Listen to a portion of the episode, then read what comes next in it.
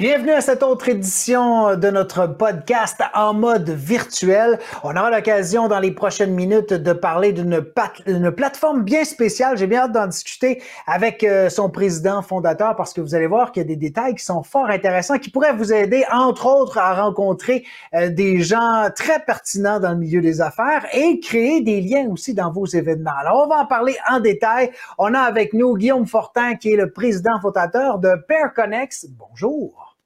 Bonjour, comment ça va?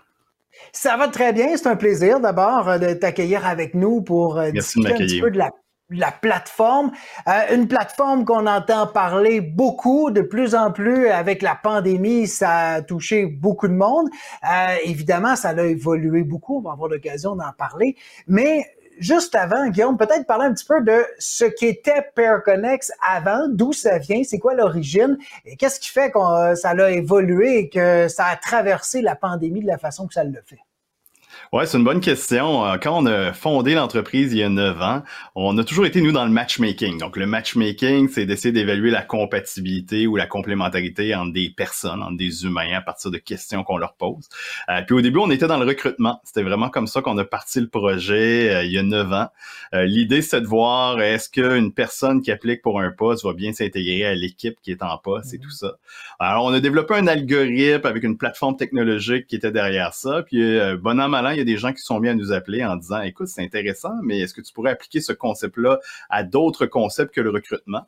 Euh, puis moi, je suis quelqu'un qui avait un passé dans le domaine de tout ce qui est événementiel, milieu associatif, etc., les chambres de commerce. Alors, euh, on s'est mis à faire d'autres projets euh, jusqu'au jour où on a été très impliqué dans tout ce qui est événements de réseautage, donc tous les, événements d'affaires où il y avait à mettre des personnes en relation. Donc, avant la pandémie, juste avant, essentiellement, on faisait du matchmaking pour des grands événements d'affaires, que ce soit euh, de la prise de rendez-vous entre les participants, que ce soit organiser des agendas de rencontres à des personnes ou encore subdiviser euh, un groupe de participants en plus petits groupes, mais toujours en utilisant la compatibilité pour s'assurer que les rencontres entre les participants soient vraiment pertinentes. Euh, et puis là, la, la pandémie a frappé il y a deux ans et puis ben, on se retrouve à perdre presque tous nos mandats qui étaient prévus parce que c'est des événements en personne qui devaient avoir lieu. Alors, on a eu l'idée de dire pourquoi pas brancher cette plateforme-là à des outils de vidéoconférence. Et puis, avec le temps, ben là, on s'est mis à ajouter d'autres fonctionnalités et tout ça, jusqu'à devenir une plateforme événementielle euh, complète qui peut faire euh, à la fois des événements virtuels, présentiels. On est beaucoup dans le hybride actuellement, mais avec tous les éléments. Sauf qu'on se concentre uniquement, nous, sur le volet connexion professionnelle. Donc, euh, on, on, vient intervenir toujours quand il y a un volet où les gens doivent se parler, interagir, que ce soit réseauter, euh, échanger, collaborer. Alors, c'est là où on a une force, puis on collabore avec des compagnies euh, de web diffusion pour le volet qu'on vient, qu'on vient filmer et diffuser à travers la plateforme. Comment ça fonctionnait quand c'était en présentiel? Parce que c'est quoi? C'était une application que les, dont les gens remplissaient quelque chose euh, avant l'événement ou sur place, puis à, la suite de ça, euh, c'est là que l'algorithme dont tu parlais entrait en, action pour pouvoir les connecter avec les gens mais en étant sur place, c'est ça? Ben, essentiellement, on faisait trois types de jumelage. Donc, chaque projet, à chaque fois, ça commence par la création d'un questionnaire qu'on fait avec le client. Chaque questionnaire est différent. Ils sont préliés à nos algorithmes. Alors, on va essentiellement demander aux clients, euh, aux participants de l'activité, qui es-tu? Euh, qu'est-ce qui t'intéresse? Euh, c'est quoi tes centres d'intérêt, etc., de quoi tu as envie de discuter. Puis aussi, qui aimerais-tu rencontrer? Donc, à partir de là, on est capable de leur faire des recommandations puis de calculer la compatibilité entre tous les participants. Vraiment de calculer un score euh, de compatibilité entre tout le monde. Euh, donc, quand on était en présentiel, ce qu'on faisait, c'est trois types de jumelage. on pouvait, par exemple, à partir d'un compte que les gens pouvaient consulter sur leur mobile, les gens remplissaient le questionnaire à l'inscription à l'avant, mais ensuite, sur leur mobile, pouvaient voir des recommandations de rencontres donc, ils voyaient la liste de tous les participants à l'activité, mais plutôt que leur présenter en ordre alphabétique, ce qu'on faisait, c'est qu'on leur disait, ben, voici qui tu devrais rencontrer en premier à l'événement d'aujourd'hui et voici pourquoi. Donc, on vient leur expliquer qu'est-ce que tu as en commun avec cette personne-là, euh, pourquoi cette personne-là correspond à ta cible, etc. Et on annexait ça avec un outil de prise de rendez-vous. Donc, les gens pouvaient se prendre un rendez-vous, puis il était pas rare que nous, on allait sur place animer un salon de réseautage avec des tables numérotées. Donc, la plateforme, lorsque le rendez-vous était confirmé, ça leur attribuait une table, par exemple, et là, les gens allaient se présenter pour se rencontrer. Fait ça, c'est un des types de réseautage qu'on faisait beaucoup. Euh, ce qu'on faisait beaucoup, c'est intervenir dans ce que j'appelle des agendas de Alors là, c'est quand l'organisateur, plutôt que de laisser les gens librement s'inviter pour des rendez-vous, il veut leur, euh, proposer un agenda de rencontre. Donc, ça peut être ce qu'on appelle en, bon, français du speed networking. J'ai des rendez-vous de prix. On m'organise, par exemple, cinq rondes de rendez-vous. Ça peut être en duo ou ça peut être en table de plusieurs personnes. Euh, et puis là, nous, on venait optimiser les tables, mais aussi ajouter des règles pour s'assurer que deux personnes ne se recroisent pas pendant l'événement à la même table, euh, s'assurer qu'on peut séparer les concurrents, des choses comme ça. Donc, on vient vraiment paramétrer pour essayer d'optimiser que pendant ton activité, tu vas vraiment rencontrer les personnes qui sont les plus intéressantes pour toi. Puis, on travaille toujours aussi sur du win-win. On essaie de voir que euh, ce soit pas juste un des deux qui a envie de rencontrer l'autre. Donc, on va toujours favoriser une rencontre où les deux ont vraiment un intérêt à se rencontrer pour que, en sortant, il n'y en ait pas un qui soit très content puis l'autre soit complètement déçu de sa rencontre parce qu'il n'a pas rencontré qui voulait. Puis le dernier type de réseautage qu'on faisait beaucoup, c'est de créer des groupes.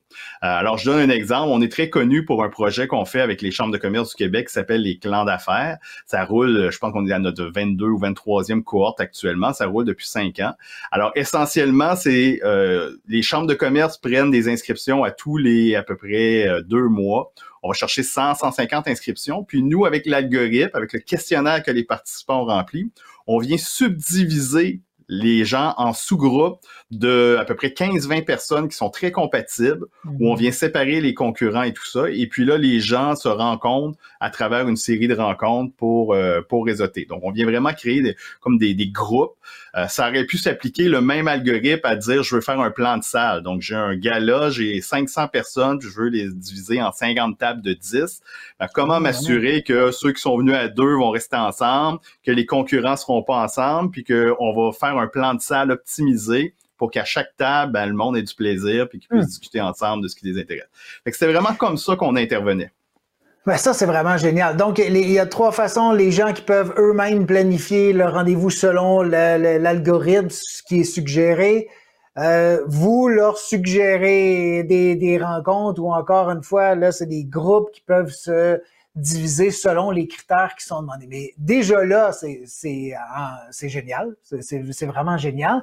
Mais il y a deux ans, euh, presque jour pour jour, au mois de mars, est, on, est arrivé euh, la, pandémie.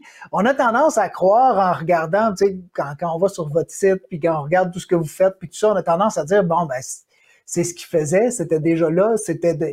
Mais ça a, demandé, ça a donné un coup aussi. Ça a demandé euh, de, de, repenser. Comme si les, les, premiers jours, premières semaines, là, comment ça s'est vécu de votre côté? Comment vous avez ah, réagi?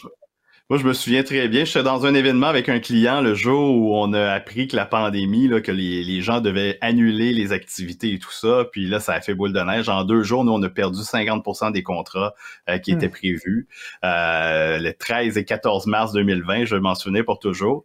Puis euh, nous, on avait eu l'idée à l'époque de dire, ben écoute, pourquoi on fait pas un, petit coup de publicité? Puis la pandémie, ça va durer quelques mois. On pensait jamais que ça allait durer deux ans. On s'est dit, on va brancher notre outil de prise de rendez-vous vous à une solution de vidéoconférence. Comme ça, les gens, quand ils vont s'organiser des rendez-vous, ben, ils vont pouvoir le faire à distance. Alors, c'est comme ça que l'idée est née. Et puis, dans les jours qui ont suivi, en en parlant avec un de nos clients, où on se parlait pour un autre sujet complètement, mais je lui ai présenté ce qu'on comptait faire et tout ça, puis il nous a dit, écoute, c'est une super idée, euh, on veut travailler avec vous, on veut vous engager pour faire ce projet-là. Alors, ça a été le premier mandat qu'on a fait. On a lancé une première plateforme pour aider à l'époque les, entrepreneurs à, à réseauter entre eux, une plateforme qui s'appelait Click B2B, qu'on avait rendu gratuitement accessible aux gens d'affaires pour briser l'isolement du début de la pandémie. À l'époque, tout le monde était inquiet et tout ça. Euh, et puis, euh, ben, ça, ça nous a amené un deuxième, un troisième projet. Et euh, rappelez-vous, à l'époque, les gens se sont lancés beaucoup dans les webinaires. Euh, les, ma clientèle à moi, les, le public associatif, là, eux ont tous mis à faire des webinaires gratuits et tout ça. Mais là, ils nous appelaient en disant, ben, les participants, ils disent qu'il leur manque le volet réseautage. Avant, quand ils venaient dans nos événements, il fallait parler avec du monde, puis là, ils retrouvent pas ça. Donc, est-ce que vous pourriez nous aider à amener ça? Puis on s'est aperçu que c'était beaucoup plus facile d'intégrer la web diffusion sur notre plateforme que nous, avec tous nos algorithmes, d'aller se brancher sur des plateformes existantes. Alors, on a permis d'ajouter ces fonctionnalités-là. Euh, et puis là, avec le temps, ben, des clients nous ont demandé d'ajouter des kiosques virtuels, des forums de discussion, un clavardage, donc toutes les autres euh, fonctionnalités, comme on avait déjà une équipe euh, de programmation à l'interne, ben, on les a développées, on les a ajoutées. Puis on se retrouve aujourd'hui avec une plateforme deux ans plus tard qui a été utilisée sur des centaines d'événements virtuels et hybrides, euh, qui est complète, qui, permet, qui est super versatile, qui peut s'adapter à n'importe quel projet. et puis, il y a, ben, écoute, on peut presque tout faire maintenant sur la plateforme, mais on l'a développé en temps réel, en faisant des projets depuis deux ans. Mais c'est fou, hein, comment ça s'est développé. Euh, veux dire, sans la pandémie, c'est clair qu'on n'aurait jamais pris une vitesse aussi rapide pour bien, bien, bien des, des, des types de, de, projets ou d'événements ou, de plateformes comme vous autres. Ça nous a, ça nous a forcé la main à, s'ajuster, ça c'est clair. Mais ça a amené des choses, euh, des évolutions extraordinaires parce que ça, ça a poussé beaucoup plus loin le monde, le monde des, des, des affaires, de la rencontre. C'est vraiment différent. Là, on s'en va vers. Euh, bon, on est, parti du, du 100% présentiel, on est allé 100% virtuel. Là, on tombe en mode hybride, on ne sait plus, on revient, puis là, on s'en retourne vers le présentiel. On s'en va vers quoi, selon toi, Guillaume? À quoi ça va ressembler? Quelqu'un qui veut préparer peut-être son automne, des congrès ou des événements dans les mois à venir, dans l'année à venir, on, fait ça comment? On voit ça comment? Ouais, nous, nous on, mise beaucoup sur le hybride. Je pense que le hybride a été mal perçu par certains, euh, par certains organisateurs d'événements, euh, comme quoi on doit tout faire en double. Donc, j'ai vraiment un public sur place qui vit une programmation, puis exactement la même programmation est vécue à distance par des gens qui ont acheté un billet à distance. Euh, on a découvert, avec en faisant des projets, parce qu'on en a fait plusieurs depuis l'automne dernier, que le hybride, l'avantage, c'est que tu peux faire vivre ton événement en deux temps. Euh, tu peux avoir, oui, des éléments qui se passent en même temps, ou par exemple, tu as des conférences en plénière dans une salle qui sont retransmises sur la plateforme euh, avec, euh, avec une web diffusion.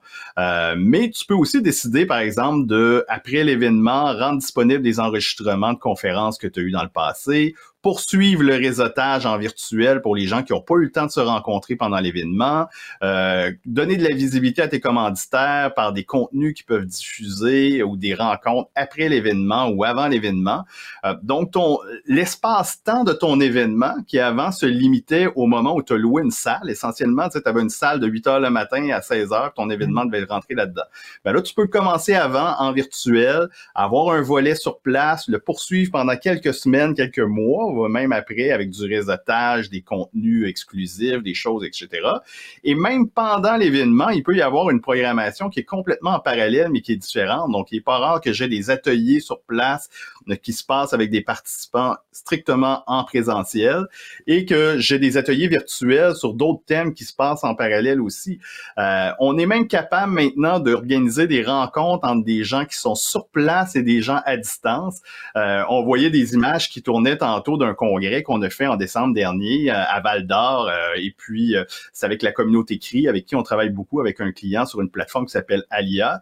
Et puis, eux se sont retrouvés cinq jours avant leur événement où il y a eu une directive de, du gouvernement de la communauté CRI en disant on aimerait que vous soyez pas en contact avec les gens du Sud parce qu'on veut pas ramener le nouveau variant Omicron qui venait de sortir à l'époque, on veut pas le ramener dans les communautés éloignées et tout ça. Donc, ils ont pris la décision à cinq jours de l'événement qu'un événement euh, qui allait être présentiel, tous les gens à distance allaient, euh, tous les gens qui étaient de l'extérieur de la région allaient pas pouvoir venir et allaient devoir vivre l'événement en virtuel. Hmm. Donc, on a pu se retourner de bord très facilement en juste changeant quelques configurations, puis d'avoir un événement qui est devenu complètement hybride avec la même plateforme, sans coût supplémentaire pour le client, euh, où les gens étaient sur place, avait des gens à distance, puis pour le volet rendez-vous de réseautage, ben, tu avais des gens sur place qui faisaient des rencontres en face à face, tu avais des gens à distance qui faisaient des rencontres en virtuel, puis de temps en temps, tu avais même des gens sur place qui sortaient leur ordinateur, mettaient leurs écouteurs, puis faisaient une rencontre avec quelqu'un à distance. Tout ça s'est passé de manière super smooth, à cinq jours de préavis, parce qu'il y a eu un nouveau variant tout d'un coup. Alors là, on parle des variants puis des imprévus, mais ça pourrait être une tempête de neige, ça peut être plein de choses qui arrivent qui fait que quelqu'un finalement peut pas se déplacer. Donc, en planifiant tout de suite en hybride, ça donne, je trouve, une tranquillité d'esprit aux organisateurs que peu importe ce qui va arriver, votre événement, vous allez pouvoir le tenir, vous ne serez pas obligé de l'annuler, vous ne serez pas obligé de le reporter. Euh, puis même là, vous allez bonifier l'expérience de vos participants mm. parce que vous allez leur ajouter des choses qu'ils n'auraient pas pu vivre en allant juste à l'événement sur place. Alors, ça ne veut pas dire que les gens n'ont pas envie de retourner en présentiel. C'est sûr que le monde a envie d'y aller, puis go, on le fait, puis on a hâte de revenir. Mais ça veut dire qu'on garde un volet. On a appris qu'on pouvait bonifier nos événements maintenant avec le virtuel, donc pourquoi pas l'ajouter à l'expérience? Puis l'autre volet aussi qu'on a découvert, je trouve, pendant la pandémie, c'est tout le volet euh, géographique, où il y a des gens qui se sont mis à aller dans des événements virtuels auxquels ils ne se seraient jamais inscrits parce que c'était trop loin de où ils étaient, soit des fois des gens à l'international ou dans des régions, le Québec c'est Iran. Euh, donc maintenant, vous pouvez avoir, euh, vous pouvez leur vendre des billets pour vos événements, ces gens-là aussi, parce qu'ils ne se seraient pas déplacés, mais ils veulent y assister en virtuel. Donc en bout de ligne, c'est de permettre à un plus large public d'assister, peu importe leurs préférences, leur réalité. Vous vous privez pas d'avoir du monde à vos événements, vous leur offrez juste une meilleure expérience. Oui, puis je pense que ça, quand on discute avec des gens, je reviens souvent là-dessus parce que il y en a, oui, effectivement, il y en a qui, sont un peu tannés des écrans parce qu'on a passé beaucoup de temps devant les écrans, mais euh, il y a deux côtés de médaille. Il y a un côté très positif à celui-là aussi, une énorme économie de temps, d'argent, de, de, de déplacement qu'on s'évite parce qu'il y a beaucoup d'événements bon, qui sont dans les, les, grandes villes, Montréal, euh, Québec. Ben, on n'est pas tout le temps, comme tu dis, dans ces coins-là. C'est pas nécessairement évident qu'on on veut se payer euh, l'hébergement, le transport et tout ça, ce qui entoure le congrès. Donc, une énorme économie euh, sur plein de sur plein de points qui font que ça rend l'aspect euh, hybride ou en tout cas l'aspect virtuel encore intéressant, je pense. Puis avant la pandémie, on le voyait pas de la même façon, évidemment. On a vu aussi que tout s'est professionnalisé. Euh, tout mm-hmm. est, ça s'est amélioré, ça c'est comme comme tu le disais, il y a, il y a, plein de choses. Et puis même dans le, le volet web diffusion, puis je peux je fais une petite parenthèse. Nous, ça fait depuis 2008 qu'on est spécialisé en web diffusion, mais pareil comme vous, quand la pandémie est arrivée, on a dû revoir notre façon de faire, retravailler, revoir les outils disponibles, travailler avec d'autres logiciels, voir comment on allait s'adapter à la nouvelle réalité. Et puis ça, ben, je pense que maintenant, le virtuel fait partie de la réalité des gens. Puis je pense que je suis d'accord avec toi que ça, va rester en quelque part parce que euh, la façon hybride, maintenant, c'est un plus qu'on offre euh, comme expérience. Puis ce que je retiens aussi de, ce que tu as dit, c'est dans, dans la, la, durée, dans le temps aussi. Ça peut commencer avant, ça peut s'étirer après. Puis il y a des choses qu'on peut pas avoir juste en présentiel, qu'on est capable de faire vivre aussi lorsqu'on est en hybride parce qu'on est capable de, créer du contenu euh, différent. Vous autres, ce qui vous distingue vraiment, puis ça, je trouve ça génial aussi, c'est cet algorithme-là que vous aviez développé avant, puis cette force-là de, de, réseautage. Donc, les gens qui sont à la maison, là, qui cherchent à faire connecter les gens puis qui se disent ouais mais sur le web c'est pas aussi facile ben vous en tout cas vous avez les bons outils pour y arriver ben, essentiellement, moi, je me vois comme un outil d'aide à la décision. Tu, sais, tu rentres dans un événement avant, il y avait 400 personnes, puis là, tu allais mm. parler au hasard avec des gens te demandant, ben, tu sais, ça va être qui, tout ça. Maintenant, on est capable de t'aider à, à cibler des gens qui vont être intéressant pour toi, qui vont avoir des points en commun avec toi, des sujets d'intérêt. Puis tu sais, on travaille pas juste sur le volet, essayer de se vendre une relation client-fournisseur. On est capable de travailler sur des axes de complicité pour des gens qui pourraient euh, partager des points en commun, des intérêts communs pour travailler ensemble, s'aider à apprendre, à collaborer. On peut travailler sur des dynamiques de partenariat au niveau de nos algorithmes pour des gens qui ont des cibles en commun, qui pourraient peut-être s'aider à atteindre ces cibles-là en se référençant à des gens. Euh, donc, on est vraiment là pour les guider. Euh, aller vers les bonnes personnes. Euh, oui, c'est le fun d'aller dans un cocktail où il y a plein de monde et tout ça, mais il y a un gros volet hasard qui est plus difficile. Donc, nous, on est un peu comme la petite personne qui se soirait sur l'épaule de, la personne pour lui souffler dans l'oreille. Euh, écoute, tu devrais parler à telle personne, puis quand tu vas lui parler, écoute, aborder tel ou tel sujet, c'est ça que vous avez en commun. Donc, on vient un peu accélérer la prise de relation entre les gens pour que ben, rapidement, il y ait une relation qui est fructueuse, qui puisse se créer, puis que ce soit des, relations qui perdurent. Donc, non seulement on va guider les gens, mais on va leur offrir les outils pour qu'ils puissent s'organiser cette rencontre-là et la vivre également. Ben c'est vraiment, pour vrai, c'est vraiment génial. Euh, avec la plateforme, il y a tout l'aspect réseautage qu'on vient de parler. Il y a des kiosques, des ateliers collaboratifs, des forums de discussion, des tables rondes, clavardage, euh, affichage d'opportunités. C'est vraiment, vous avez vraiment développé toutes sortes d'outils. Donc là, quelqu'un qui veut faire un événement, soit dans les prochains mois, soit dans la prochaine année, c'est quoi les étapes? Est-ce que vous les, euh, d'où vous les prenez et jusqu'où vous les amenez? Jusqu'à quel point le client doit être autonome ou peut soit en faire plus ou vous laisser faire? Comment ça fonctionne? C'est quoi le, le processus du début à la fin avec vous? Ben, habituellement, ça va commencer par une discussion. Ils vont nous appeler, ils vont nous présenter le projet. Euh, on va essayer de leur proposer des outils qui peuvent leur aider euh, à, atteindre les objectifs qu'ils ont. Euh, des fois, il y a différentes manières d'arriver au même objectif. Alors, nous, on a différents outils pour différents budgets, pour différents types d'activités aussi pour arriver au même résultat. Alors, on va parler avec eux, on va leur présenter jusqu'à temps qu'on arrive à trouver une solution ensemble pour, pour qui va correspondre à leur projet. Euh, une fois que leur projet est lancé, ben, euh, on va configurer la plateforme pour le client. On va vraiment s'assurer. Donc, le client, c'est sûr qu'il doit nous fournir euh, des informations comme des logos, des visuels, parce qu'on va habiller la plateforme à ses couleurs, avec ses contenus, etc. Donc, on lui donne une liste de requis à nous, préparer. Une fois que c'est fait, nous, on le configure pour lui. Et ensuite, il a accès à un outil d'administrateur, donc une console administrateur. Il va pouvoir devenir autonome dans la gestion de son événement. Il est toujours associé à un membre de notre équipe qui va le guider, qui va être la personne ressource, qui va le guider jusqu'à après l'événement, qui va être également la personne pendant l'événement qui peut se déplacer avec eux pour gérer l'activité, euh, faire le soutien technique aux participants, euh, qui va même faire un post-mortem après l'activité avec le client. Mais ils ont une personne ressource qui va toujours être disponible pour répondre en cas de problème et répondre aussi à leurs utilisateurs. Mais essentiellement, si quelqu'un a besoin de changer une virgule dans un texte parce qu'il s'est aperçu qu'il avait fait une faute, ben il est autonome. A besoin de créer une activité, ben il peut aller le faire lui-même. Donc, on, on essaie de trouver l'équilibre entre l'autonomie du client d'un côté, mm. puis de l'autre côté, euh, d'un bon accompagnement pour qu'ils se sentent rassurés. On a des clients qui rapidement ils deviennent très autonomes puis ils ont presque plus besoin de nous. D'autres qui, nous demandent d'être plus là puis de les aider à faire des choses. Donc, on est vraiment là pour les accompagner jusqu'à la fin. Euh, et puis les gens trouvent le format qu'ils veulent selon l'activité. Au niveau de la plateforme, les gens utilisent ce qu'ils veulent. Donc, si moi je fais pas de kiosque, ben on n'installe pas ce module-là. Si j'ai pas besoin de tel ou tel truc, ou je je fais pas de réseautage, ou j'ai pas besoin des forums de discussion, ben on l'installera pas. Le client payera pas pour ce volet-là. On va juste se concentrer sur son besoin et le client va uniquement utiliser ce qu'il a besoin. Et là, ben, ça fait plusieurs que vous faites, euh, tu l'as dit, hein, depuis le début de la pandémie, je pense que ça a été, ça a été pas mal occupé. C'est quoi, disons, euh, les gens qui nous écoutent, les erreurs ou les pièges à éviter pour euh, connaître un succès dans un événement virtuel ou hybride?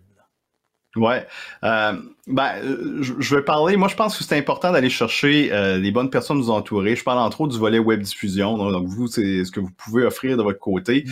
C'est important d'avoir une bonne équipe pour vous accompagner là-dedans. Euh, oui, vous pouvez essayer de le faire par vous-même pour pour économiser des sous. Il y a des solutions gratuites, mais si vous voulez vraiment offrir une expérience intéressante, c'est le fun. Les gens s'attendent à avoir une belle qualité, donc c'est bien d'aller chercher des bons fournisseurs pour vous accompagner dans tous les volets. Nous, on va vous accompagner pour la plateforme et tout le reste également.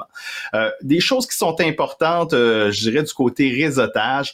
Euh, on s'est aperçu, par exemple, que dans virtuel, le plus gros ennemi euh, d'une activité réussie, surtout quand ça implique du réseautage, c'est les gens qui se présentent pas, les no-show dans le jargon du dans le jargon de l'événementiel. Quand tu fais des événements gratuits, on en a vu beaucoup en virtuel, ben il y a plus de no-show automatiquement. Donc nous, on, se méfie des événements gratuits, surtout s'il y a du réseautage deux par deux, parce que vous vous imaginez bien que quand on fait un événement où est-ce qu'il y a 10 rencontres, 10 séries de rencontres deux par deux, puis il y en a cinq là-dessus qui sont pas présentés, ben, le participant il sort avec la moitié de son événement qu'il n'a pas pu vivre. Alors, on a développé des, des, méthodes. Par exemple, on va favoriser des rencontres en plus gros groupes pour justement se préparer. Mais réfléchissez à ça, comment donner un incitatif pour que les gens se présentent à votre activité? Euh, ils seront présents. Et surtout, si vous voulez offrir une activité gratuite, ben, peut-être éviter certains formats de réseautage euh, où les personnes, s'ils se font poser un lapin, vont se retrouver avec rien à faire. L'autre élément qu'on a découvert beaucoup, c'est euh, il faut pas tout décider pour le participant. Il faut lui laisser une certaine euh, une certaine liberté. Puis il faut surtout pas aussi l'asseoir de manière passive derrière son écran ou même dans une salle pendant toute une journée coupez votre journée avec de l'interactivité. Euh, oui, des périodes de questions, mais des fois, il suffit juste de partir d'une plénière où tout le monde écoute à un atelier où les gens pourraient revenir sur ce qu'ils viennent d'entendre à leur table. Les gens ont plus envie d'être passifs puis d'écouter pendant toute une journée des contenus. Ils ont envie de couper ça avec de l'interaction, des discussions, des ateliers, euh, du réseautage, des séances de rencontres, des ateliers collaboratifs, des tables rondes ça vient vraiment dynamiser votre activité. Puis les gens vont sortir de là, que ce soit en présentiel, en hybride ou en virtuel, mais ils vont sortir de là en disant j'ai vraiment plus aimé ma journée, j'ai eu du mm. bon contenu, puis en plus j'ai pu en discuter, puis échanger mes idées, de passer du c'est de passer du 100% passif à un, un, atelier où on va trouver un bon équilibre entre le contenu que je reçois euh, et le contenu interactif où je peux échanger avec les autres. Une autre chose que j'aimerais euh, aborder, juste euh, un, dernier point, de la plateforme, vous avez aussi développé un aspect plus long terme, parce que là, on parle d'événements, on a parlé de, réseautage. Il y a un autre aspect aussi qui est utilisé plus en continu. Est-ce que est-ce que c'est quelque chose qui là est en cours, c'est à venir? Vous en êtes, vous en êtes où dans le développement de ce projet-là? Ouais, on a déjà plusieurs projets de ce genre-là. C'est ce que nous, on appelle des, des plateformes en continu ou de l'animation de communauté. Essentiellement, on a des clients récurrents qui font plusieurs événements par année, souvent des associations avec des membres. Et ils veulent que le réseautage ou encore que les forums de discussion, donc tous les services qui sont euh, où les gens ont le contrôle sur la plateforme, ils voudraient que ça se continue entre chaque événement. Mm. Alors, on leur offre un service sous abonnement où ils ont accès à une plateforme, une même plateforme à l'année ils peuvent organiser toutes leurs activités sur la plateforme, ce qui signifie que leurs membres ont un seul compte sur la plateforme pour toutes les activités.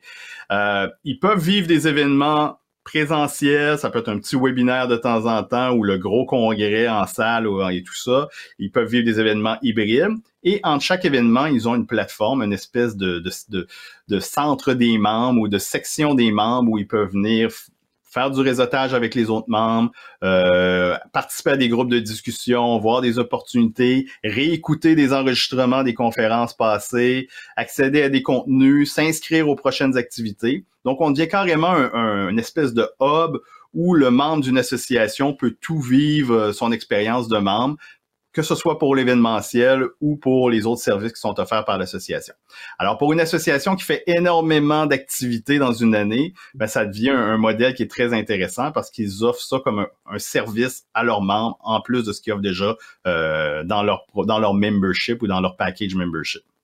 Oui, parce qu'il y en a déjà beaucoup d'organisations, euh, chambres de commerce et autres euh, organisations qui, qui, qui offrent des services comme ça ou des, des rencontres ou des façons de, de, de réseauter de mois en mois. Ben ça, c'est un, un très, très bel outil qui vient, euh, qui vient s'ajouter à ça. Eh bien, écoute, rencontre très intéressante. Euh, je, ben, évidemment, je connaissais Perconex, mais ça m'a appris à en connaître encore plus. Et puis, je veux dire que je suis très impressionné par la, variété de ce qu'on retrouve. Ce qui est à retenir, c'est vraiment la façon unique que vous avez, parce que, ben, enfin, j'en connais pas d'autres qui ont cette façon de, de, faire là pour créer des relations, mettre des gens en relation euh, pour pouvoir échanger, faire du réseautage. Et effectivement, les, les, je, moi, je trouve ça génial parce que qui s'est pas retrouvé dans un 5 à 7 à se demander qui qui, qui je vais aller rencontrer, puis là finalement on discute, puis on n'a pas on n'a pas une éternité de temps, donc on, on rencontre mhm. quelques personnes, et puis finalement des fois c'est peut-être pas euh, tout à fait euh, ciblé comme on peut l'avoir avec euh, votre algorithme. Ça c'est vraiment c'est génial. Là. Et là de pouvoir mixer ben, le présentiel, le, le, le, virtuel et tout ça, ben ça ajoute une couche qui est qui est vraiment spéciale.